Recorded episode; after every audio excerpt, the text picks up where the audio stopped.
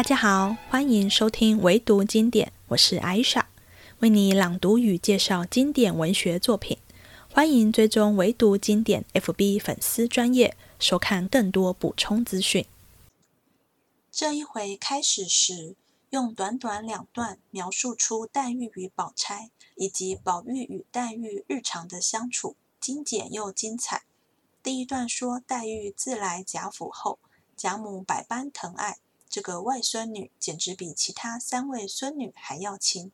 加上宝玉又跟黛玉同在贾母处睡，日常起居都在一起，比其他姐妹们亲密。但自薛家客居贾府后，宝钗为人比黛玉更为随和，连下人们都更喜欢宝钗，让黛玉对宝钗颇有心结。第二段则透露出宝玉与黛玉时不时有些求全之悔。求全之悔这四个字用得非常妙，就是对对方期望很高，希望做得完美，结果反而因此坏事。试想一下，在什么样的心境，我们才会对对方有这种态度呢？总之，宝玉惹得黛玉在房中哭泣，最后是宝玉低头给黛玉台阶下。才结束这场小别扭。接着就是这一回的重头戏了。宝玉随贾母到宁国府赏梅花，到了中午想睡午觉，便由宁国府少爷贾蓉的太太秦可卿带他去。因为宝玉不满意客房的陈设，秦可卿就带宝玉到自己的房中午睡。秦可卿的卧房陈设非常美丽舒适，宝玉不但满意，还做了一场美梦与春梦。宝玉梦到去太虚幻境，前半段是听到、看到跟贾府有关的几位主要人物的命运判词，包含他自己的；后半段春梦则梦到娶了太虚幻境，警幻仙子的妹妹可卿，行了一番云雨之事。第五回，贾宝玉神游太虚境，警幻仙曲演《红楼梦》。第四回中，即将薛家母子在荣府中寄居等事略已表明，此回暂可不写了。如今且说林黛玉自在荣府以来，贾母万般怜爱，寝食起居亦如宝玉。迎春、探春、惜春三个亲孙女，倒且靠后了。就是宝玉、黛玉二人的亲密友爱，也叫别人不同。日则同行同坐，夜则同止同席，真是言和意顺，略无生伤。不想如今忽然来了一个薛宝钗，年纪虽大不多，然品格端方，容貌丰美，人多为黛玉所不及。那宝钗却又行为豁达，随分从时，不比黛玉孤高自许，目无下尘，故深得下人之心。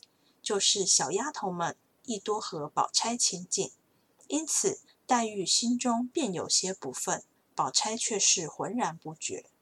那宝玉也在孩提之间，况他天性所禀，一片愚拙偏僻，是姐妹兄弟皆出一意，并无亲疏远近之别。如今与黛玉同随贾母一处坐卧，故略比别的姐妹熟惯些。既熟惯，便更觉亲密；既亲密，便不免一时有不愉之隙，求全之悔。这日不知为何，二人言语有些不合起来。黛玉又在房中独自垂泪，宝玉也自悔言语莽撞，前去抚救。那黛玉方渐渐地回转过来，因东边宁府花园内梅花盛开，贾珍之妻尤氏乃置酒。请贾母、邢夫人、王夫人等赏花。是日，先带了贾蓉夫妻二人来面请贾母等于早饭后过来，就在惠芳园游玩，先茶后酒，不过是宁荣二府眷属家宴，并无别样新闻趣事可记。一时宝玉倦怠，欲睡中觉，贾母命人好生哄着，歇息一回再来。贾蓉之妻秦氏便忙笑道：“我们这里有给宝二叔收拾下的屋子，老祖宗放心，只管交给我就是了。”因向宝玉的奶娘丫鬟等道：“某某姐姐们，请宝二叔跟我这里来。贾母素知秦氏是极妥当的人，因他生得袅娜纤巧，行事又温柔和平，乃从孙媳中第一个得意之人。见他去安置宝玉，自然是放心的了。当下秦氏引了一簇人来至上房内间，宝玉抬头看见是一幅画贴在上面，人物顾好，其故事乃是燃离图，心中便有些不快。又有一副对联，写的是“世事洞明皆学问，人情练达即文章”。即看了这两句，纵然饰语精美，铺陈华丽，亦断断不肯在这里了，忙说：“快出去，快出去！”秦氏听了，笑道：“这里还不好，往哪里去呢？要不就往我屋里去吧。”宝玉点头微笑，一个嬷嬷说道。哪里有个叔叔往侄儿房里睡觉的理呢？秦氏笑道：“不怕他恼，他能多大了，就忌讳这些个。上月你没有看见我那个兄弟来了？虽然和宝二叔同年，两个人要站在一处，只怕那一个还高些呢。”宝玉道：“我怎么没有见过？你带他来，我瞧瞧。”众人笑道：“隔着二三十里，哪里带去？见的日子有呢。”说着，大家来至秦氏卧房，刚至房中，便有一股细细的甜香袭人。宝玉便觉眼形骨软，连说好香。入房向壁上看时，有唐伯虎画的《海棠春睡图》，两边有宋学士秦太虚写的一副对联，云：“嫩寒锁梦因春冷，芳气袭人是酒香。”案上设着武则天当日进士中设的宝镜，一边摆着赵飞燕立着舞过的金盘，盘内盛着安禄山直过伤了太真乳的木瓜，上面设着寿昌公主与含章殿下卧的宝榻，悬的是同昌公主制的连珠帐。宝玉含笑道：“这里好，这里好。”秦氏笑道。我这屋子大约神仙也可以住得了。说着，亲自展开了西施挽过的纱巾，移了红娘抱过的鸳枕。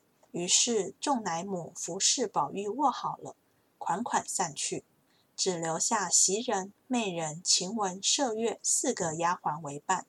秦氏便叫小丫鬟们好生在檐下看着猫儿打架。那宝玉才合上眼。便恍恍惚惚地睡去，犹似秦氏在前，悠悠荡荡，跟着秦氏到了一处，但见珠兰玉砌，绿树清溪，真是人机不逢，飞尘罕到。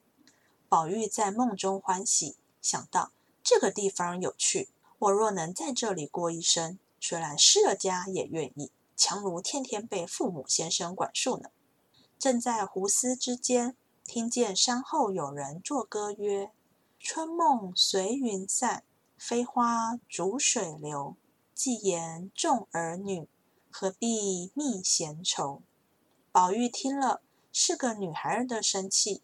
歌音未息，早见那边走出一个丽人来，翩跹袅娜，与凡人大不相同。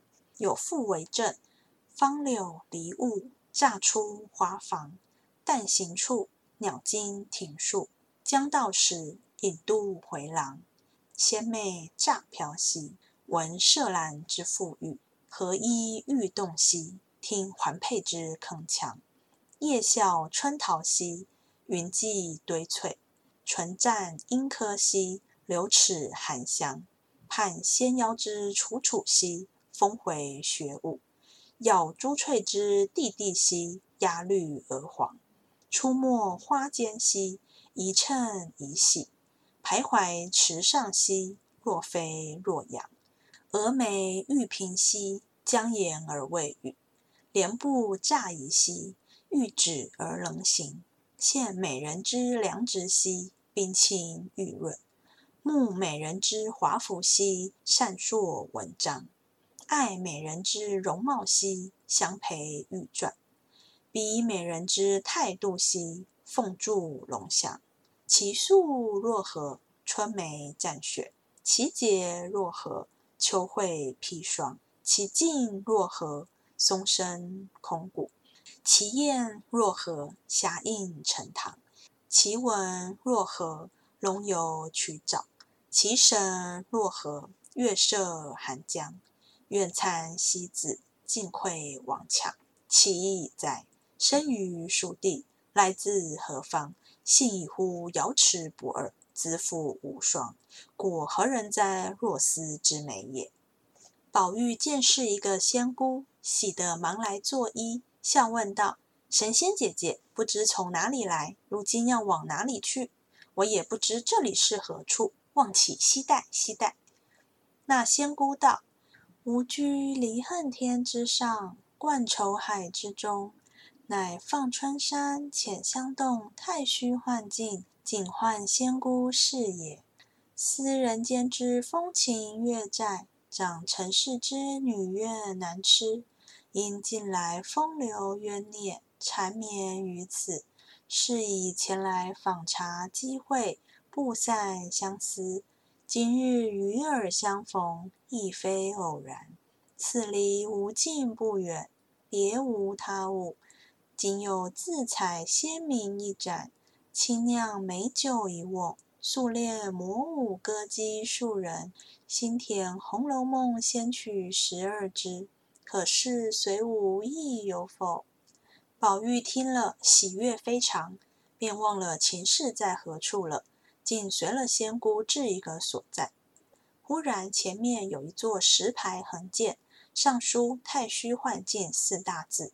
两边一副对联，乃是“假作真实真亦假，无为有处有还无”。转过牌坊，便是一座宫门，上面横书着四个大字，倒是“孽海晴天”。也有一副对联，大书云：“厚地高天，勘探古今情不尽。痴男怨女，可怜风月债难酬。”宝玉看了。心下自思道：“原来如此，但不知何为古今之情，又何为风月之债。从今倒要领略领略。”宝玉只顾如此一想，不料早把些邪魔招入膏肓了。当下随了仙姑进入二层门内，只见两边配殿皆有匾额对联，一时看不尽许多，唯见几处写着的是“痴情思”。结怨思、朝啼思、暮哭思、春感思、秋悲思，看了，应向仙姑道：“敢烦仙姑引我到那各司中游玩游玩，不知可使的某？”仙姑道：“此中各司传的是普天下所有的女子过去未来的簿册，而乃繁衍成趣，未便先知的。”宝玉听了。哪里肯舍？又再次的恳求，那警幻便说：“也罢，就在此寺内略随喜随喜吧。”宝玉喜不自胜，抬头看这厮的匾上，乃是“薄命司”三字，两边写着对联道：“春恨秋悲皆自惹，花容月貌为谁言？”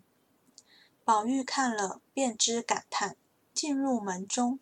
只见有十数个大厨，皆用封条封着。看那封条上，皆有各省地名。宝玉一心只捡自己家乡的封条看。只见那边厨上封条大书“金陵十二钗政策”。宝玉因问：“何为金陵十二钗政策？”警幻道：“即儿省中十二贯首女子之册，故为政策。”宝玉道。常听人说金陵极大，怎么只十二个女子？如今单我们家里上上下下就有几百个女孩儿。警幻微笑道：“一省女子故多，不过择其紧要者录之；两边二厨则又次之，余者庸常之辈便无册可录了。”宝玉再看下手一橱，上写着“金陵十二钗副册”。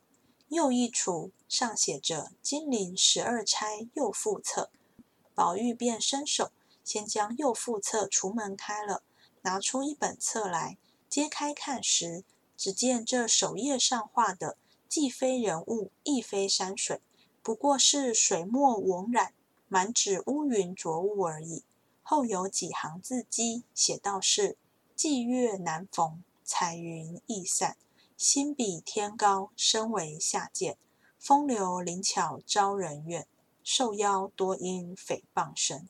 多情公子空牵念。”宝玉看了不甚明白，又见后面画着一簇鲜花，一床破席。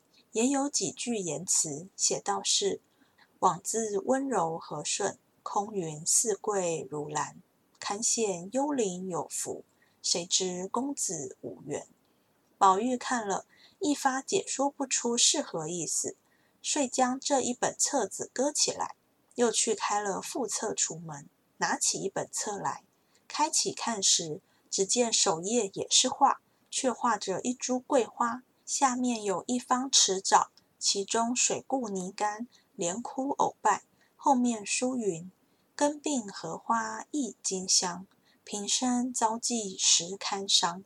自从两地生孤木，致使香魂返故乡。”宝玉看了又不解，又去取那正册看时，只见头一页上画着是两株枯木，上面悬着一团玉带。地下又有一堆雪，雪中一股金簪，也有四句诗道：“可叹停机德，堪怜永续才。玉带林中挂，金簪雪里埋。”宝玉看了仍不解，但要问时，知他必不肯泄露天机，但要丢下又不舍，遂往后看，只见画着一张弓，弓上挂着一个香园，也有一首歌词云。二十年来辨是非，榴花开处照宫闱。三春争及初春景，虎兔相逢大梦归。后面又画着两个人放风筝，一片大海，一只大船，船中有一女子，掩面泣涕之状。后面也有四句，写着道：“才自精明志自高，生于末世运偏消。”清明涕送江边望，千里东风一梦遥。后面又画着几缕飞云，一湾逝水。其词曰：“富贵又何为？襁褓之间父母为。展眼吊斜晖，湘江水逝楚云飞。”后面又画着一块美玉，落在泥污之中。其断语云：“玉洁何曾洁？”云空未必空，可怜金玉质，终陷闹泥中。后面忽画一二郎追扑一美女，有玉旦之意。其下书云：“仔细中山狼，得志便猖狂。金龟花柳枝，一载赴黄粱。”后面便是一所古庙，里面有一美人在内看经独坐，其盼云。堪破三春景不长，自意顿改昔年妆。可怜绣户侯门女，独卧青灯古佛旁。后面是一片冰山，山上有一只雌凤，其畔云：凡鸟偏从末世来，都知爱慕此身材。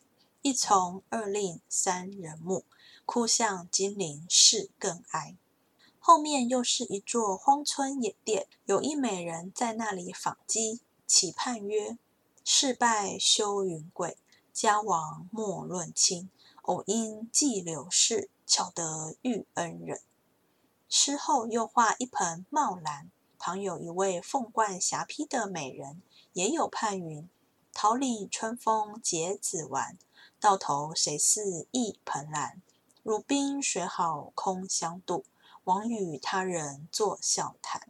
诗后又画一座高楼，上有一美人悬梁自尽，其畔云：“晴天晴海换情深，情既相逢必主淫。漫言不笑皆容出，造性开端实在宁。”宝玉还欲看时，那仙姑知他天分高明，性情隐晦。恐泄露天机，便演了卷册，笑向宝玉道：“且随我去游玩奇境，何必在此打这闷葫芦？”宝玉恍恍惚惚，不觉弃了卷册，又随警幻来至后面。但见画栋雕檐，珠帘绣幕，鲜花馥郁，异草芬芳，真好所在也。正是光摇朱户金铺地，雪照琼窗玉作宫。又听警幻笑道：“你们快出来迎接贵客。”一言未了，只见房中走出几个仙子来。和媚翩跹，羽衣飘舞，娇若春花，媚如秋月。见了宝玉，都愿傍警幻道：“我们不知系何贵客，忙得接出来。姐姐曾说今日今时必有个绛珠妹子的生魂前来游玩，故我等久待。何故反引这浊物来污染清寂女儿之地？”宝玉听如此说，便吓得欲退不能。果觉自行污秽不堪，警幻忙吸住宝玉的手，向众仙姬笑道：“你等不知原委，今日原欲往荣府去接绛珠，是从宁府经过，偶遇荣宁二公之灵，祝无云：吾家自国朝定鼎以来，功名易世，富贵流传，已历百年。”乃运中数尽，不可挽回。我等之子孙虽多，竟无可以继业者，唯嫡孙宝玉一人，秉性乖张，用情怪绝，虽聪明灵慧，略可望成。无奈吾家运数河中，恐无人归隐入正。幸仙姑偶来。望先以情欲声色等事锦其吃完，或能使他跳出迷人圈子，入于正路，已无兄弟之幸矣。如此主吾，故发慈心，引彼至此。先以他家上中下三等女子的终身册籍，令其手腕，尚未觉悟，故引了再到此处。便利那引转声色之患，或即将来一物，未可知也。说毕，吸了宝玉入室，但闻一缕幽香，不知所焚何物。宝玉不禁相问，警幻冷笑道：“此香乃尘世所无，尔如何能知？此系诸名山胜境出生异会之精，和各种宝林珠树之油所制。”名为群芳随。宝玉听了，自是羡慕，于是大家入座，小环捧上茶来。宝玉觉得香清味美，迥非常品，因又问何名，警幻道：“此茶出于放春山浅香洞，又以鲜花林叶上所带的素露烹了，名曰千红一窟。”宝玉听了，点头称赏。因看房内瑶琴、宝鼎、古画、新诗无所不有，更喜窗下亦有拓绒，帘间十字粉屋，壁上也挂着一副对联，书云：“幽为灵秀地，无可奈何天。”宝玉看毕，因又请问众仙姑姓名，一名痴梦仙姑，一名钟情大士，一名隐愁金女。一名妒恨菩提，个个道号不一。少客由小环来调桌安椅，摆设酒馔，正是琼浆满泛玻璃盏，玉意浓斟琥珀杯。宝玉因此酒香烈异常，又不禁相问，警幻道：“此酒乃以百花之蕊、万木之枝，加以灵髓凤乳酿成，因名为万宴同杯。”宝玉称赏不迭，饮酒间又有十二个舞女上来请问演何词曲。警幻道：“就将新制《红楼梦》十二支演上来。”舞女们答应了，便轻敲弹板，款按银筝，听他歌道是：“开辟鸿蒙。”方歌了一句，警幻道：“此曲不比尘世中所填传奇之曲。”必有生旦寂寞之责，又有南北九宫之限。此或咏叹一人，或感怀一事，偶成一曲，即可谱入管弦。若非个中人，不知其中之妙。料尔亦未必声明此调。若不先阅其稿，后听其歌，反成绝辣矣。说毕，回头命小环取了《红楼梦》原稿来，递与宝玉。宝玉接过来，一面目视其文，耳聆其歌，曰：“《红楼梦》影子，开辟鸿蒙，谁为情种？都只为风月情浓。趁着这奈何天，伤怀日，寂寥时，事浅于中。”因此上演出这怀金悼玉的《红楼梦》，终身物，都道是金玉良缘，俺只念木石前盟。空对着山中高士金银雪，终不忘世外仙珠寂寞岭。叹人间美中不足今方信，纵然是奇美举案，到底意难平。枉凝眉。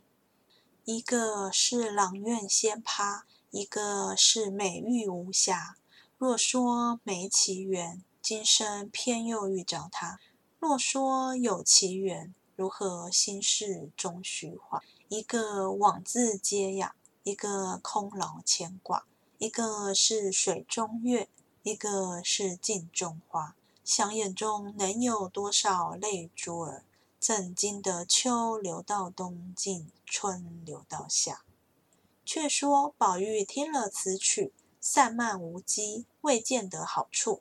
但其声韵凄婉，竟能销魂醉魄，因此也不问其原委，也不究其来历，就暂以此试闷而已。因又看下面道：“恨无常，喜荣华正好；恨无常，又道。”眼睁睁把万事全抛，荡悠悠，芳魂消耗。望家乡，路远山高，故向爹娘梦里相寻告。而命已入黄泉，天伦鹤，需要退步抽身早。分骨肉，一番风雨路三千，把骨肉家园齐来抛闪，恐枯损残年，告爹娘休把儿悬念。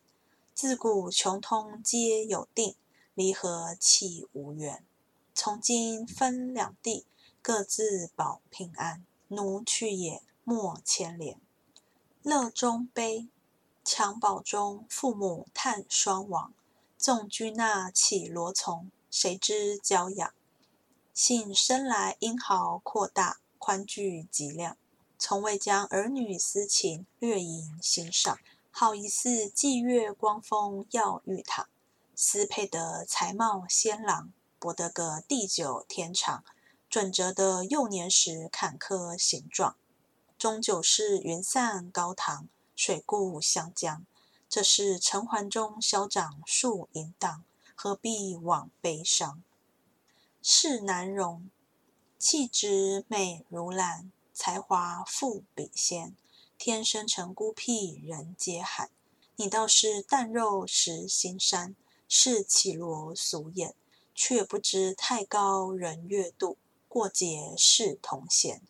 可叹这青灯古殿人将老，辜负了红粉朱楼春色阑。到头来，依旧是风尘肮脏为心愿，好一似无瑕白玉遭泥陷。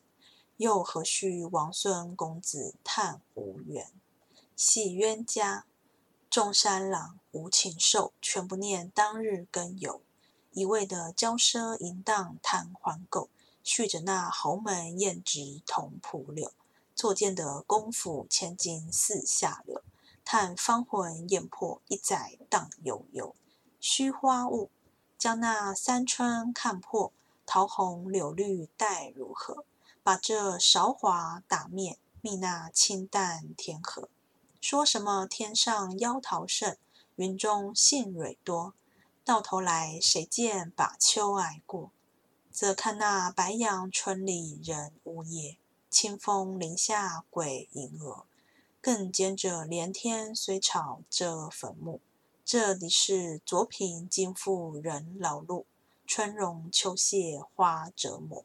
似这般生关死节，谁能躲？闻说到西方宝树换婆娑，上结着长生果。聪明类，机关算尽太聪明，反算了卿卿性命。生前心已碎，死后性空灵。家富人宁，终有个家亡人散各奔腾。枉费了尽玄玄半世心，好一似荡悠悠三更梦，呼啦啦似大夏晴，昏惨惨似灯将尽。呀，一场欢喜忽悲心，叹人世。终难定。刘余庆，刘余庆，刘余庆，呼吁恩人，信娘亲，信娘亲，积德因功，劝人生，济困扶穷，修似俺那爱银钱、忘骨肉的狠救奸雄，正是惩除家谏，尚有苍穹。晚韶华，尽礼恩情，更那堪梦里功名。那美韶华去之何讯？在修体袖帐元情，指着戴珠冠披凤袄，也抵不了无常性命。虽说是人生莫寿老来贫，也需要因智积儿孙，气昂昂头戴簪缨，光灿灿胸悬金印，威赫赫绝路高登，昏惨惨黄泉路径。问古来将相可还存？也只是虚名儿与后人亲近。好事中，画梁春尽落香尘，善风情，秉月貌，便是败家的根本。击球颓堕皆从尽，家事消亡守罪宁，夙念总殷勤。飞鸟各投林，为官的家业凋零，富贵的金银散尽。有恩的死里逃生，无情的分明报应，欠命的命已还，欠泪的泪已尽，冤冤相报是非亲，分离聚合皆前定。欲知命短问前生，老来富贵也真侥幸。看破的遁入空门，痴迷的枉送了性命。好一似石径鸟头林，落了片白茫茫大地真干净。戈壁还要歌赋曲，警幻见宝玉甚无趣味，因叹：“痴儿竟尚未悟。”那宝玉忙止歌姬，不必再唱，自觉朦胧恍惚，告罪求卧。警幻便命撤去残席，送宝玉至一香闺绣阁中，其间铺陈之甚。乃素所未见之物，更可害者，早有一位仙姬在内，其鲜艳妩媚，大似宝钗，袅娜风流，又如黛玉，正不知是何意。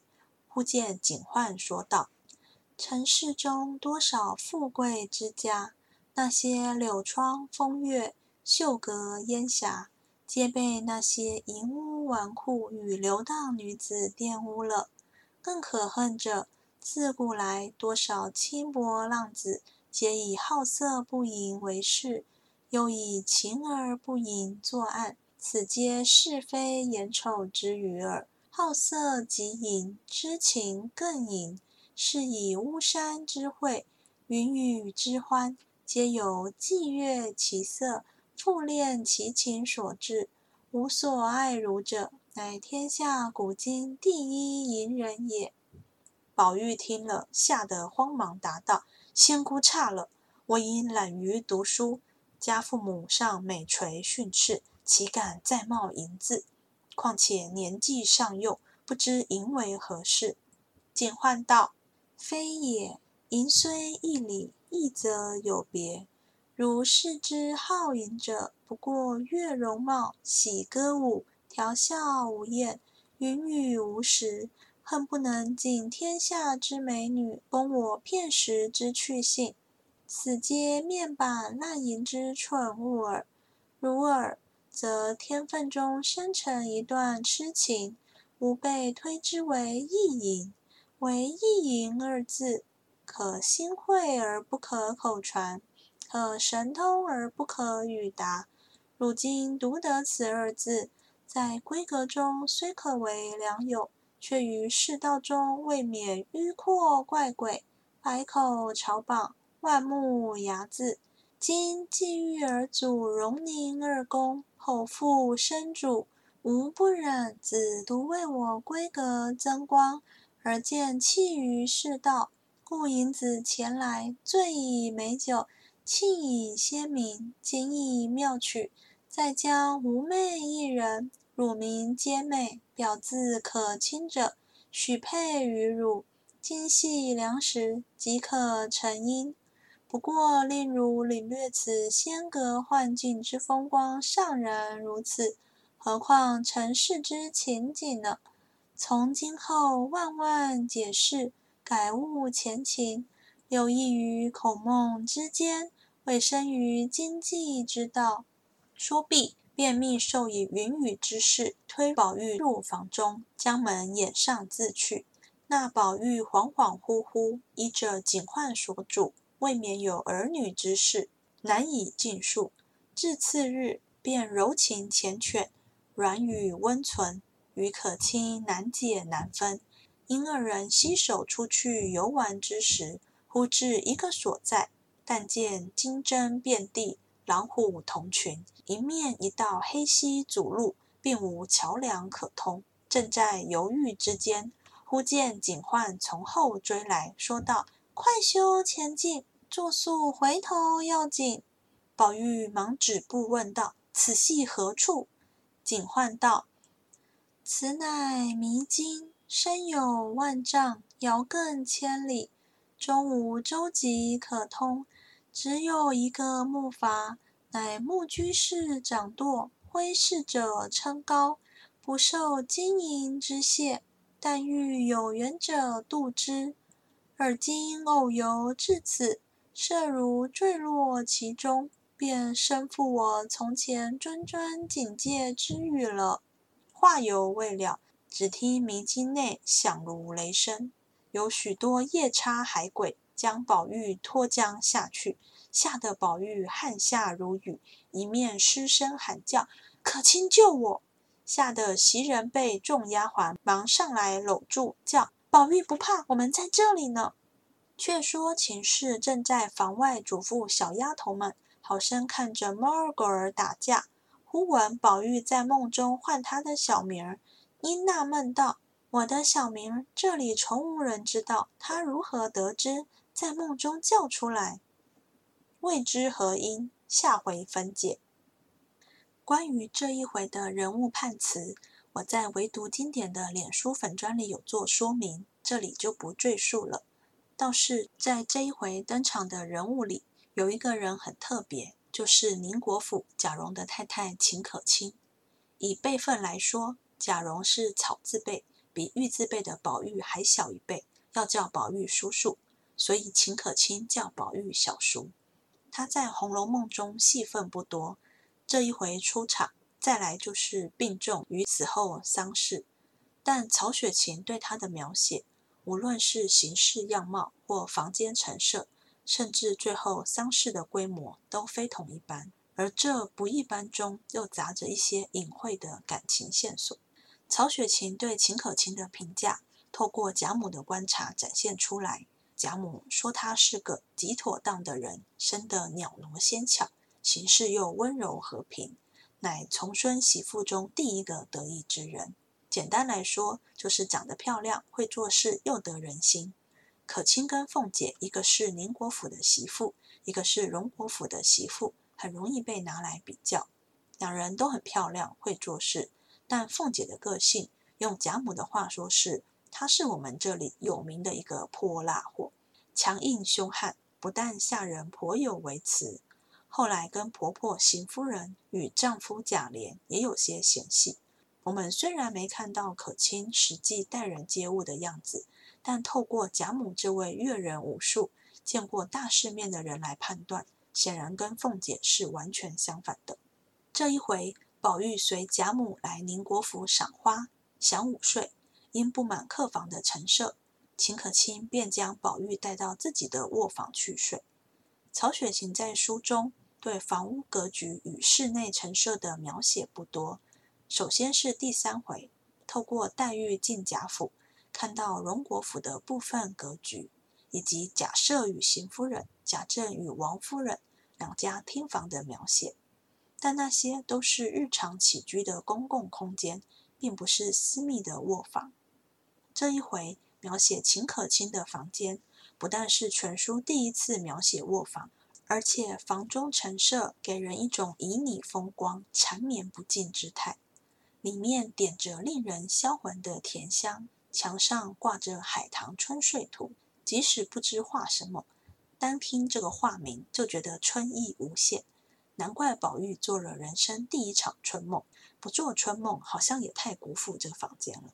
看似现实的卧房，其实是梦境的开端，梦境则作为现实的延伸。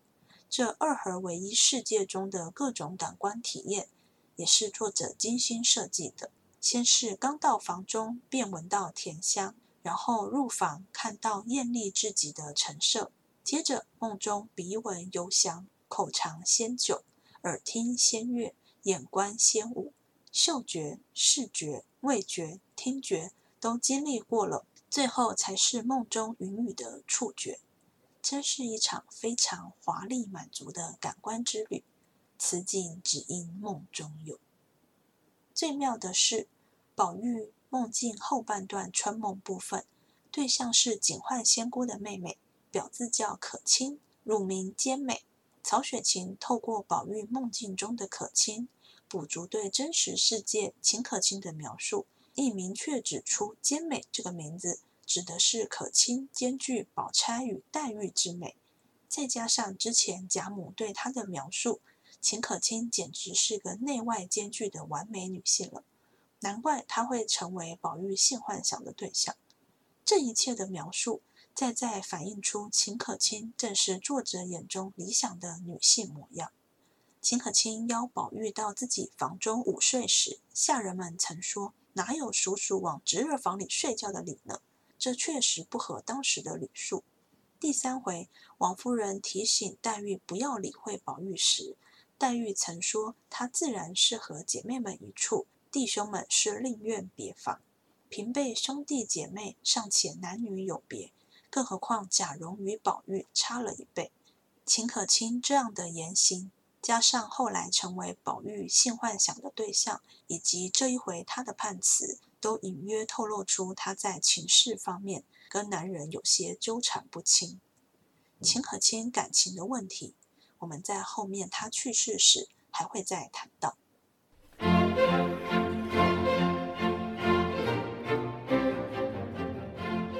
这一回结束了，希望你喜欢，我们下次见。